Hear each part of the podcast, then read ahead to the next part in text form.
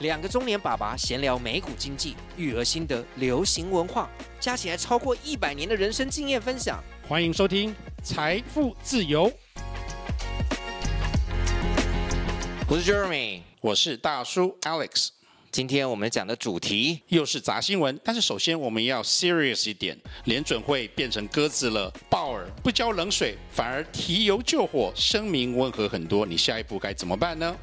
另外，我们有几个有趣的新闻：越南男子头痛，因为筷子卡在头里五个月。最后，太空站呼叫休斯顿，番茄找到了。另外还有两个比较有趣的新闻，大家都知道，Jamie Oliver 竟然说 The Bear，之前我们讲那个大熊餐厅的主角主厨不会切菜，他看不下去了。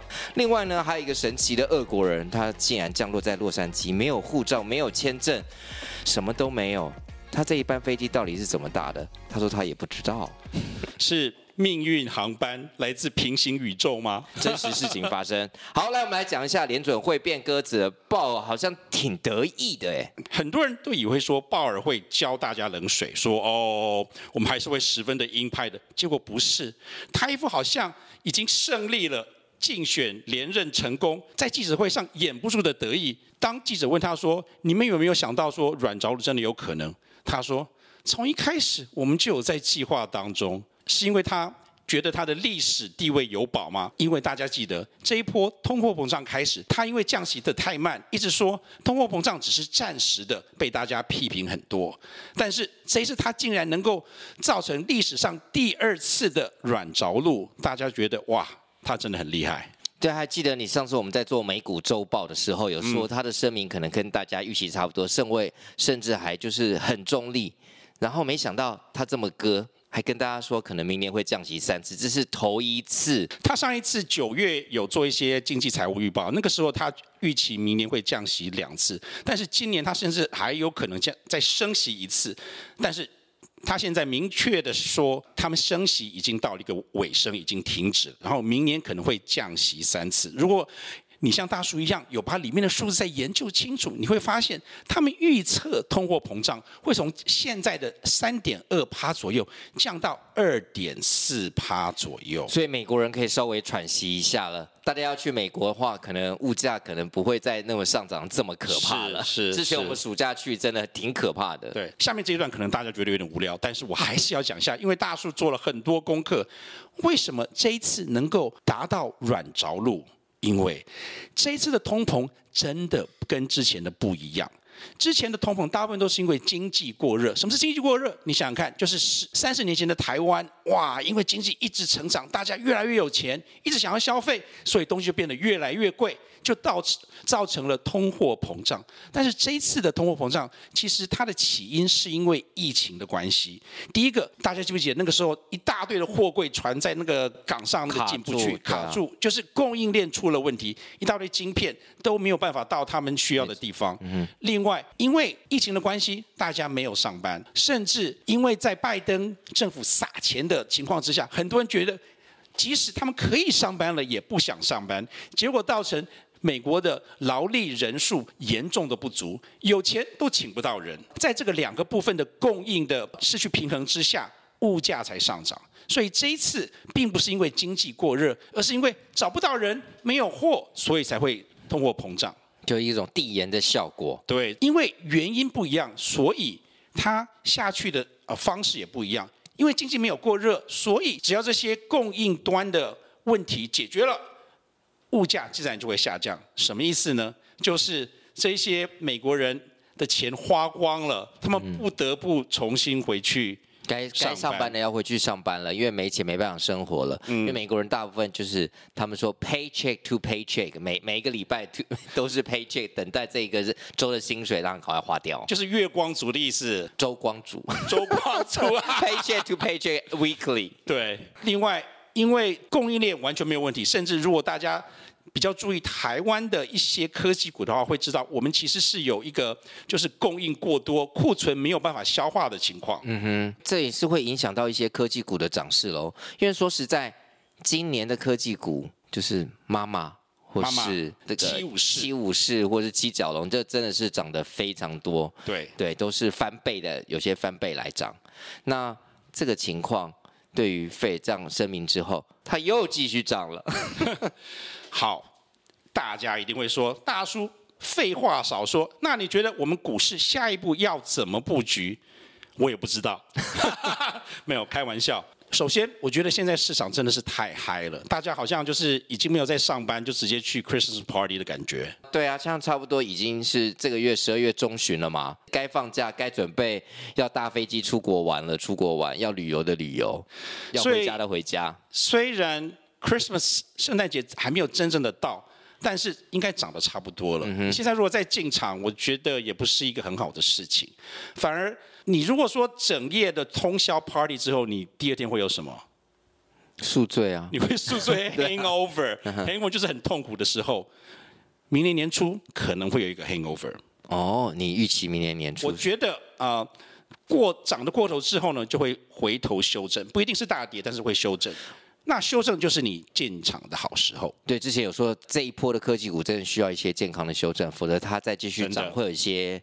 太大的压力，大家反而就是追高的话，我觉得都会有一些些的风险在。当然，如果你这么相信科技股，那你就持续买吧，因为反正 Apple 也都创了这个历年来的新高。对，对你不是要调整一些 Apple 吗？我只能恭喜你，可以卖到历史新高点。是没错，只要你报对股，即使你在最高点买，它还是会继续上去。你如果说报错了股，你再怎么低买，它只会跌得更惨。没错，我们在礼拜三播出的这个美股 ABC 会再跟大家详细讲一些个股的一些我们自己的感想。是的，所以首先我觉得还是你要跟着赢家走，你。可以等明年上半年第一季的时候再入场。是哪些是赢家呢？当然就是我们刚刚讲的七武士。七武士之中，你特别要注意 AI 妈妈。AI 妈妈是哪四股？就是四个云端服务特别会受力的股。他们是谁谁呢？就是 Microsoft。Amazon、Meta 就是 Facebook，还有 Alphabet 就是 Google。那其中这四个里面，我自己觉得 Microsoft 已经涨得还蛮多了，反而是呃 Facebook 跟 Alphabet、Alphabet 还有呃 Amazon 这三个股票，他们还有补涨的呃空间。其中我我自己本人最看好 Alphabet 跟 Amazon。那 AI 妈妈。跟这个 Significant Seven 七武士，我们都会在我们的叙述栏把这七档跟这四档股票放在上面。如果第一次听我们的听众或观众，你可以来看一下，不用特别记小抄，直接看我们叙述栏就好。一些人会觉得啊，我已经是高手，我觉得这七武士跟妈妈已经已经不够看了，还有哪些可以观望？除了大叔一直有看的减肥药。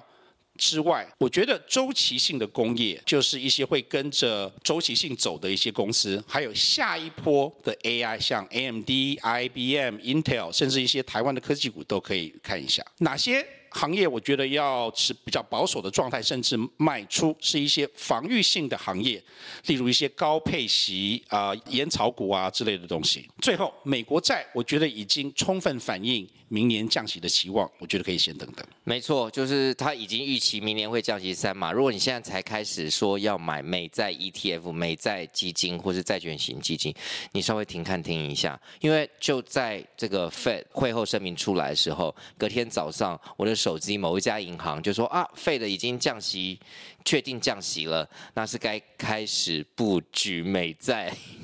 ETF 或什么债券型基金，我一看这个标题，我就觉得 No，千万不可！现在 它已经完全反映了，不是说不应该买，但是我觉得跟股票一样，明年再找时机买，等它有一些反弹或有一些调整的时候是再说。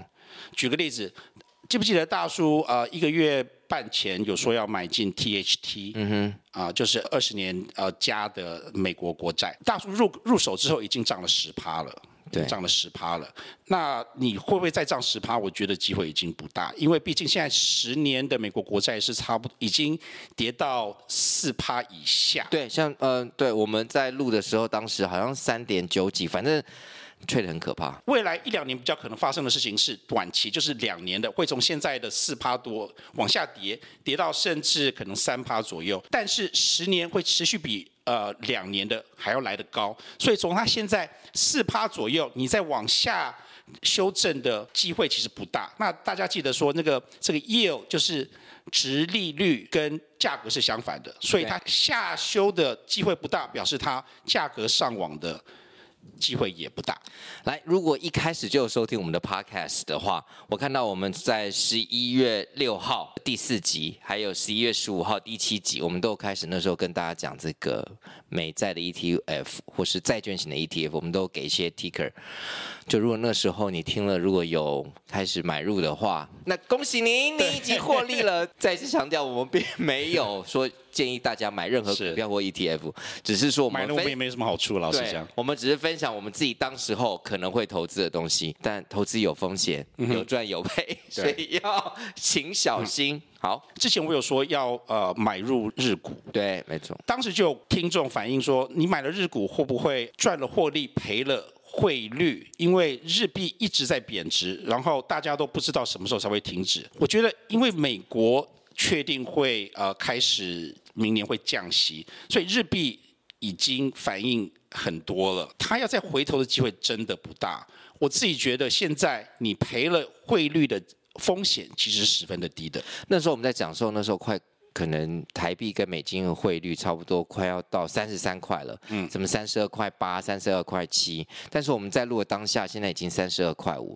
这个台币涨势也是蛮多的。另外，美金对日币，呃，一个多月前才好像是一百五十多，现在已经到一百四十二。嗯哼，它继续走到一百二十的机会，我觉得其实还蛮高的。所以，如果我们现在目前来回答那个听众的问题，说他那时候在十一月初留言说，我们。马上，如果想台币换美金去做这个美债，或是做买这个日币的股市的 ETF，会不会赚了获利，赔了汇率？对，那那时候我们说可能会，现在我们觉得机会会小很多。再讲清楚一点，就是你赔了汇率，在买日股方面风险是十分的低的。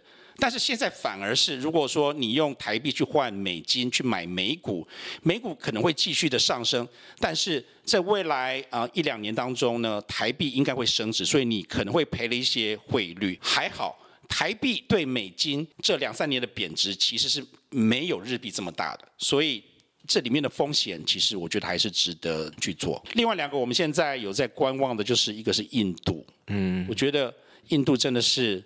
我印度超不熟哎，我跟印度没有很很熟。嗯嗯，没想，那你之前有观察过印度吗？第一个我知道说这一两年它涨了很多。我不，哦。第二个，它有很多现在的优势。第一个是人口，嗯哼，它的人口在其他的国家都在老化，它是越来越年轻，所以它未来呃可以就业的那个人数是越来越增加的，不是不是减少。第三个是他们英文能力很好。嗯。然后第四个是啊，近年来他们的经济十分的稳定，还有一些政治十分的稳定。一些公司把他们的 back office 或是 operation 的会放在印度，这之前好几年都有了。是对。最后就是中国到底可不可以买？我觉得还不行。最近我有看一些呃华尔街大头说，哇，中国现在已经是太便宜了。如果说你真的喜欢捡便宜货的话，你应该相信中国总。总有一天会回来，但是总有一天等到你，那一天是哪一天，真的没有人知道。我真的不敢去说，也有一点不太相信会是明年。哦，那这有有点 against 你的那个投资准则啊，因为因为一直跌，你就说不要看，不要买啊，落到末节。好，那如果呢，你对这些新兴市场，比如印度啊、中国，你又不敢特别 focus on。就是特别赌一个国家嘛，怕这个风险太大的话，那你就买新兴市场股票型 ETF 就可以了。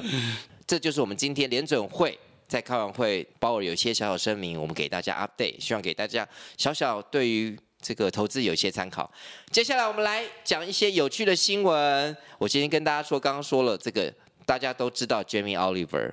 对他，他到底会不会煮菜？你自己觉得？我觉得他应该会啦。他应该是完全不会，他可以活这么久，还出了二十几本书，这也也也有点奇怪。当然，多多少少可能有一些很 比较比较厉害的厨师会觉得瞧不起他，因为觉得他太好像太挥洒了，太 easy 了，好像都没有太随性，太随性很专业。但这就是那时候。风潮起来，大家喜欢他部分啊，确实是这样嘛。对，大家不是他要跟我说，你应该什么样的材料或者什么样的东西都标准化，但是就是随性一点，那可能就是帮助很多一些喜欢在家的家庭主夫或主妇，有一种好像我也可以做得到，感觉。没错，没错。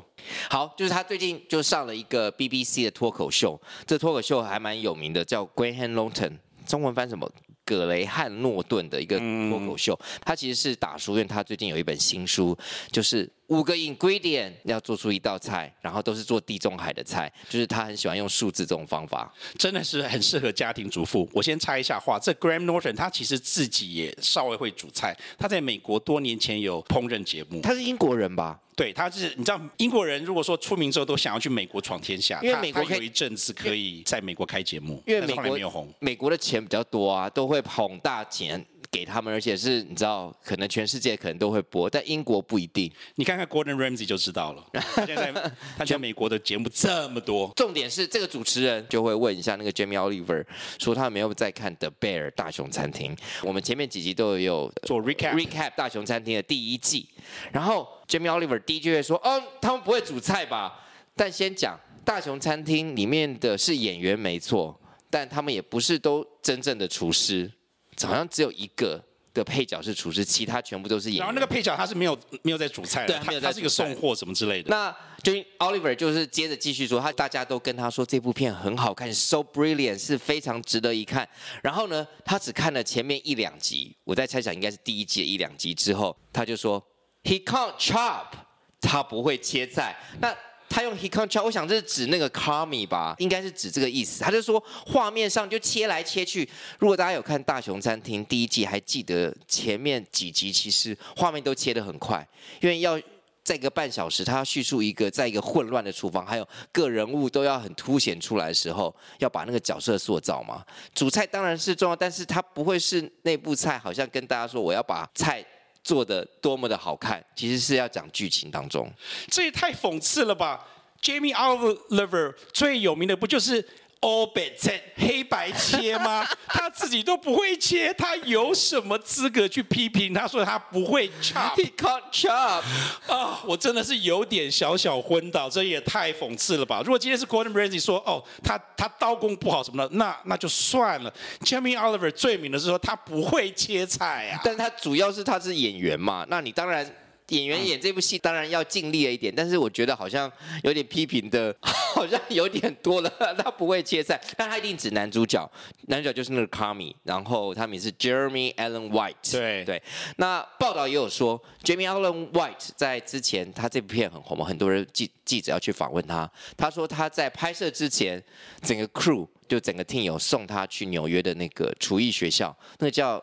ICE I C E 简称，他就训练了十天。这个主角 Carmy 说，他如果没有在那边训练十天，完全不知道厨房的状况。虽然他也是有受训啦，他也是要在那边训练一下，不是完全不会。当然，他如果你要去批评他切菜切得多好看的话，那就看厨艺秀就好了，嗯、不用看这个电视影集。这个新闻我有 follow 到，下面是有留言说。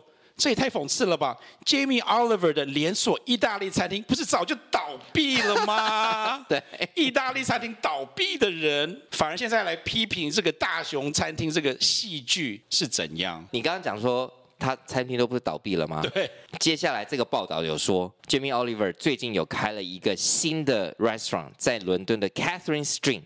然后英国的报纸一个叫《独立报》，有个记者叫 Hannah，他就说他准备要前往这一间这个在 Covent Garden 的餐厅，看看他到底这个菜新菜怎么样。他怎么说呢？Hannah twins went along to find out the new Covent Garden location can right his wrongs. 哦，是不是可以雪耻的意思？对，没错。但是不管怎么样，这个餐厅绝对不是自己 Oliver 下厨的，所以说我们也看不到他到底切工有多厉害。其实不止批评到那个男主角，他还说就是其他的演员好像都不会做菜。然后呢，他用英文用了一个句子。得 wind me up，他就非常恼火我。我觉得这个字是不是通常好像什么是什么是 wind me up？就是一个发条。我们发条不是要锁紧它才会运作吗？它等于是说有人把它的发条转转转转转，一直 wind wind wind 它的那个发条，把它弄得很紧绷，要爆炸的感觉。所以他我觉得他看这个戏剧好像有点没有在享受，他只看人家会不会做菜，因为这是影集嘛，不可能也太入戏了，不可能是那个。一般的厨艺秀或厨艺节目，一直要教大家切菜切得很细，我觉得好像有点过多了。然后在这一次的脱口秀啊，因为我可能我也好几年没有看 Jamie Oliver 的，以前我还蛮喜欢看，说实在，我姐很喜欢在。你是说当他年轻比较瘦的时候吗？年轻的时候在那个二十一台不是有那个 TLC，他常常有他的节目嘛，还觉得还蛮喜欢看。后来一阵子你知道就没有再看，然后昨天看他上这个。Talk show 的节目的时候，我这样讲好像也不太好。他就是整个身材还蛮像厨师的身材，然后衣服有点快要崩掉，变得又老又胖的意思就对了。我没有说又老又胖，我不是 我说的。我你的意思就是这样子干嘛？我没有这样子，躲躲藏藏。就希望他的餐厅可以成功了。如果有在英国的朋友们，如果你去了他的新餐厅，欢迎留言给我们，或者。你可以留言到我们的 IG，我们的 IG Instagram 是呃 Jeremy 和徐大叔。其实你打财富自由也找得到我们，可以跟我们讲那个餐厅怎么样，然后我可以分享给各位听众和观众。下一个新闻就是一个越南男子，我们现在要从啊、呃、英国转到越南，但是也跟是食物有关。为什么呢？因为他头痛，头痛了五个月，结果去医院的结果发现有一双筷子断掉的筷子。卡在他的头里啊！这怎么去？你可以从鼻子进去吗？还是他到底怎么插？他是从鼻子进去的，没错。鼻子可以。高达五个月，他一直觉得说哇头好痛，然后有分泌物黏黏稠稠的分泌物，他不知道为什么。但是第一个我不知道为什么他拖了五个月才去医院就医。去医院就医以后，他们帮他照 X 光，结果发现他脑袋里面有筷子，然后是断掉的筷子。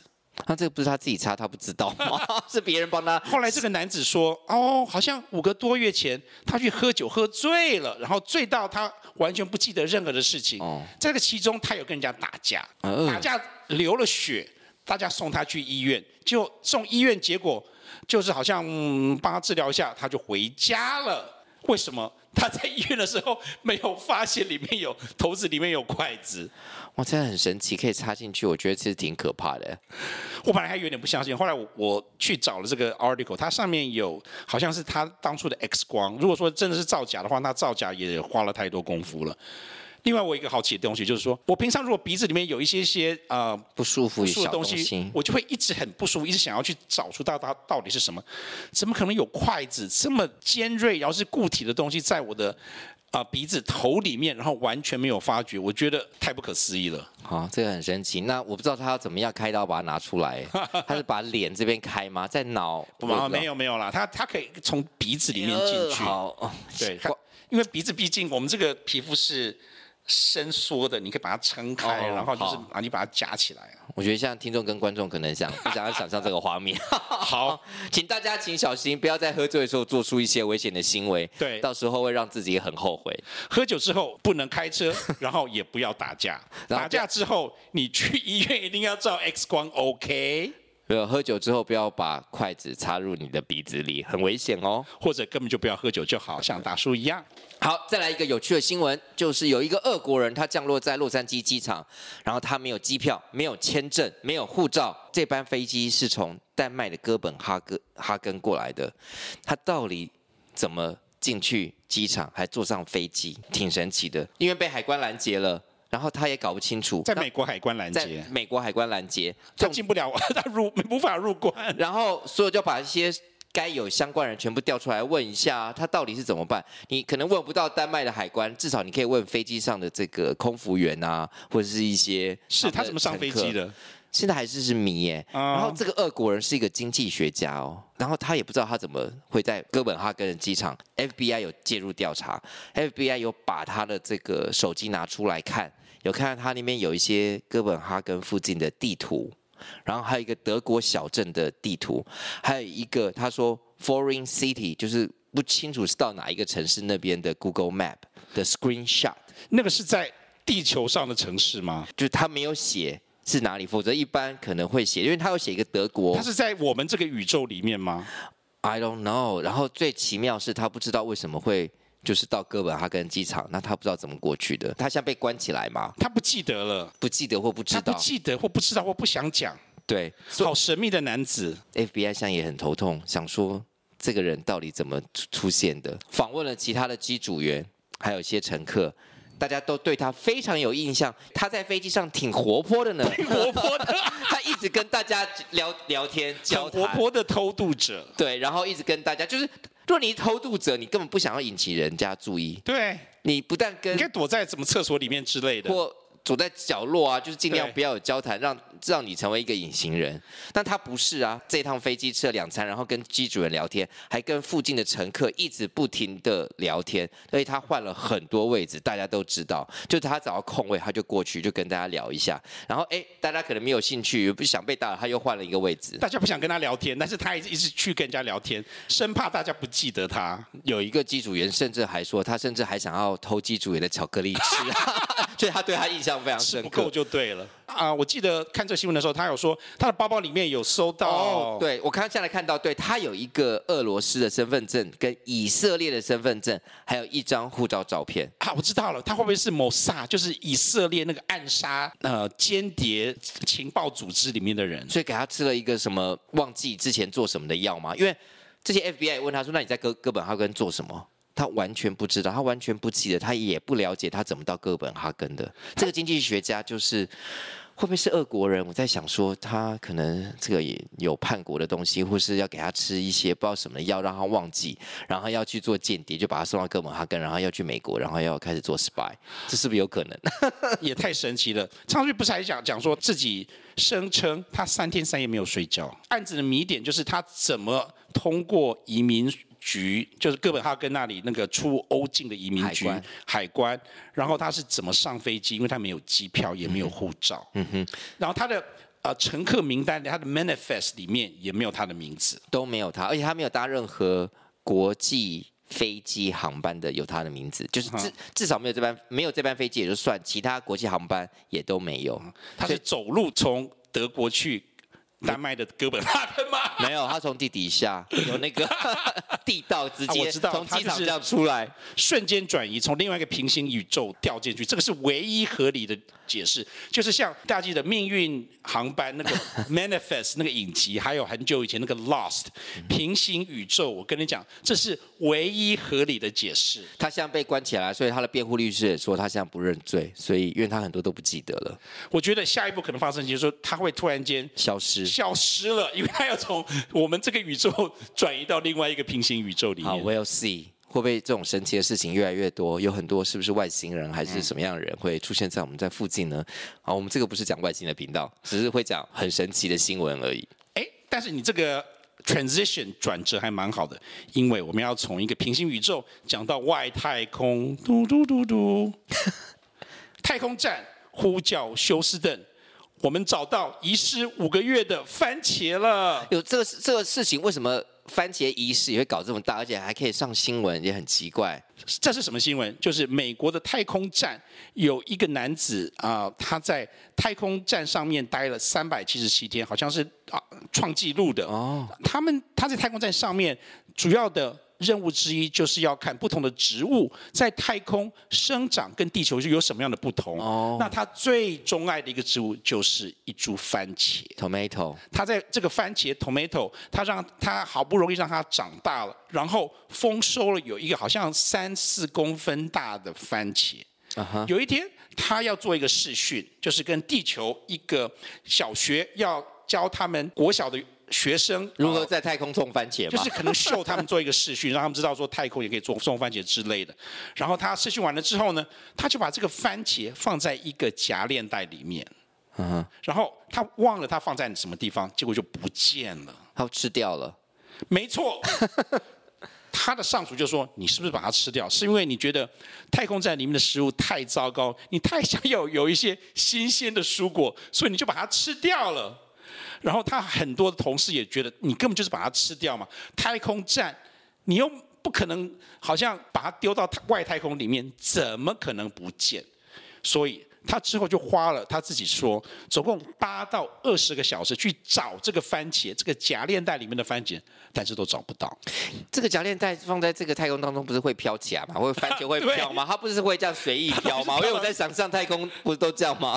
它到底是飘到哪里去？全部人都说他吃掉了，他觉得十分十分的不甘，十分的无辜。最后，在他回到地球之后，他其他的人员在这个太空站里面找到了，五个月之后，太太空梭里面吧，太空站，哦，太空站里面，太空站，太空梭是那个用来运输的，哈，太空太空站。后来我我就是看说，这个太空站到底为什么会找不到东西？因为我想说，太空站到底有多大？结果它这个太空站有一百零九公尺长，哇，一百一百零九公尺很长哎，里面有六个睡房，两个浴室，还有一个健身房。里面只有他一个人吗？好像有其他，应该一直没有，对，应该是不止他一个人。然后他们好像太空站可以来来去去嘛，是。所以这个太空站的确还蛮大的，只是一个番茄会找到不见，也是十分的神奇。他应该不会只种出这个番茄，希望他种出很多吧？因为大家这样只在乎这个番茄。可能想要知道它到底还种哪些植物是真的可以在太空中生长的？对，是不是也有种生菜？然后如果有的话，是不是再可以做一些生菜沙拉？你做了生菜沙拉，你要不要洗？你洗的时候，你即使洗要怎么样去沥干？是不是有那个沙拉 spinner 可以沥干？然后你如果沥干之后，你要怎么去来淋橄榄油？在无重力之下，你想怎么样去淋橄榄油？撒盐跟呃 vinaigrette？我觉得这些对对大叔来讲都十分的好奇。我觉得你想太多了，他们在太空应该也在里面，是不是无尘就直接摘来直接吃，也不用洗了吧？又不是种在地球上面，那没有味道啊！你如果想要加调味料怎么办？你不可能撒盐啊，盐的话就飘来飘去。没有啊，就是嘴巴先含一口盐，再先含一口盐，然后再再把油这样直接倒嘴角凹，然后就赶快这样塞进去。所以说，你的嘴巴就是你的 salad bowl，就是你的沙拉碗就对了。没有，他们不是会有在一个房间吃餐厅，会把那个空气。就是外太空空气早上变正常正常的吗？是不是这样子啊？好像是哈，这是我们的幻想，我们也没有知道。哎，我今天穿的衣服很符合，我穿 NASA 的衣服。最后他没有讲说找到番茄的时候是什么样的状态，是不是已经变成风干番茄，还是已经烂掉腐败掉了？我不知道。这就是我们今天要讲了一下美股经济，还有有趣的新闻、杂新闻，希望大家喜欢今天我们这一集。那我们就下次再见喽，Cheers，拜拜。